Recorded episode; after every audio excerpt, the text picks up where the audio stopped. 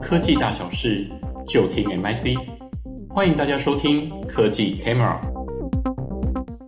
各位听众，大家好，欢迎收听二零二一 MIC Foreign Fall 热门议题精选。这集我们要来聊的是国际电商大厂。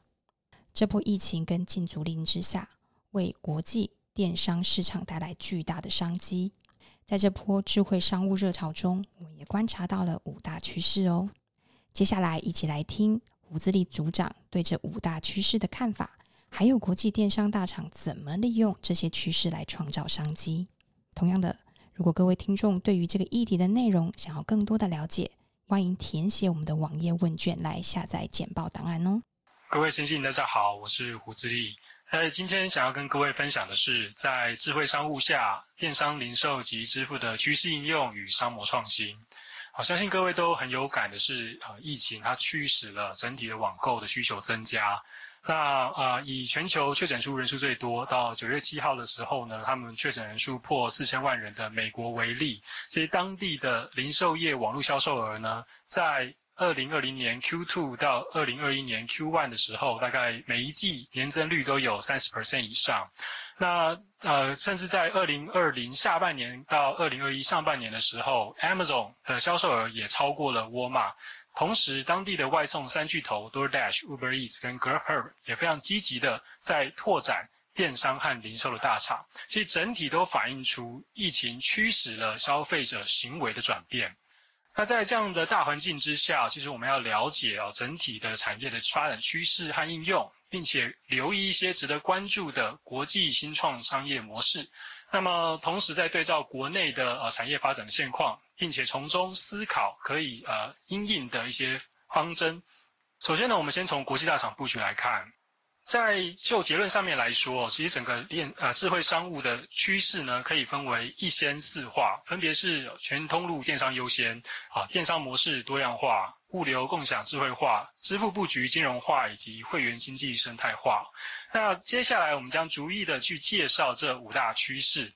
首先是在全通路电商优先方面哦，其实它指的就是说，现在因为疫情的关系，其实很多的大厂他们非常积极的去帮商家来做。啊、就是进行所谓的啊、线上移转、电商化等等，或者是说透过提升原本已经有做电商的商家呢，强化他们的营运效率，以及啊、协助他们去提升顾客的体验。比方说像啊、乐天跟虾皮等等呢，他们其实就协助商家来上架到他们的电商平台，或者是提供一些线上营运资源辅助。那有些大厂他们也会运用像是机器学习或 AI 等相关的工具。帮助商家来去进行所谓的 AI 的商品预测啊，进行顾客的意图分析，或者是说透过 AI 的方式去诊断适合推荐商品。其实整体来讲，我们都发现这些大厂非常积极的去做啊，协助商家进行数位转型。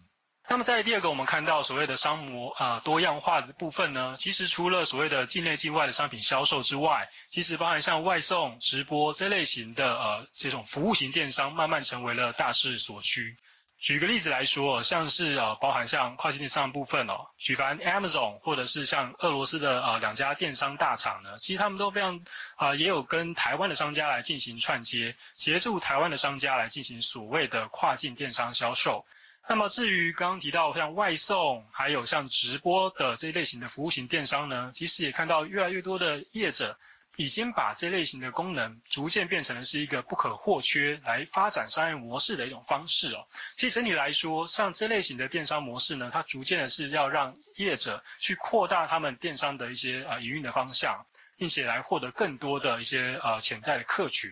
除此之外啊，其实我们会发现，在物流的部分呢，也是越来越多业者投入啊。举个例子来讲，现在普遍看到的一些大厂，他们非常积极的着重在于物流的呃共享数据、共享据点，并且透过将仓储智慧呃化以及物流的一些自动化等等，甚至是做所谓的逆物流改善。比方说，像俄罗斯电商大厂啊，Wildberry 啊，它跟当地的零售大厂啊，Magnet 啊，透过呃 Magnet 的据点呢，Wildberry 它可以有效的去进行所谓的生鲜杂货配送服务。那除此之外，其实像是 Amazon，他们也非常积极的去做所谓的呃逆物流等等啊。比方说，像是借由呃 UPS 等的实体店呢，来进行所谓的无装箱退货。而它同时也借由它的 FBA 呃 g r a d and Resell 的方案来协助所谓的退货品跟库存良品的再销售服务哦，强化整体的运作体验哦。那此外呢，像是乐天哦，其实它也有跟日本的邮政集团来进行合作，来共享双方的一些物流的数据。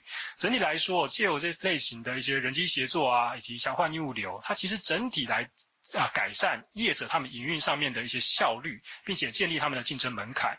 在接下来看到的是关于支付布局的金融化。其实我们会发现，支付它不只是一个呃付款的工具而已，慢慢的也衍生到了所谓的金融科技的领域。那其实现在的趋势是从原本的个金开始朝向所谓的企金。那举凡像大厂，比如说像啊 PayPal，它有提提供所谓的数位银行啊，沃尔玛也有像是家庭的呃共同账户啊，即便像 Apple，它也已经把它的 Apple Card 推出了家庭版。甚至也推出了所谓的先买后付哦，Buy Now and Pay Later 的 BNPL 的一个方案。是啊，除此之外呢，俄罗斯电商大厂其实也有针对就是所谓的啊 B to B 借贷，还有就是欧欧总的那个呃银行的 Oni Bank 来提供呃、提供商家还有用户的相关金融服务。所以其实可以发现，综整这些大厂的布局相关呢，会发现到说金融科技的这些方案，其实已经协助他们去进行所谓的市场拓展啊，挖掘潜在的客户，并且扩大他们的获利机会。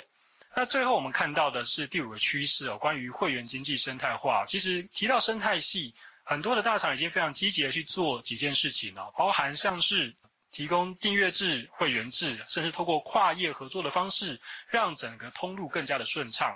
呃，比方来讲，像 Amazon 它提供以呃男性的订阅的服装的服务，那沃尔玛呢，它也为了要抗衡 Amazon 的 Prime 的服务呢，其实它也提供了沃尔玛 Plus。那帮助会员可以就是免费的这个宅配到府。那另外像是比如说像 Shopify，它其实也透过跟 Facebook、Google 等这些跨业进行合作，把它的 Shop Pay 呃打破原本只限定它通路的这样的一个限制情境哦。所以整体来说，借由建制整体的一个消费生态呢，是让整个竞争越来越加的呃朝向集团式竞争的情局面。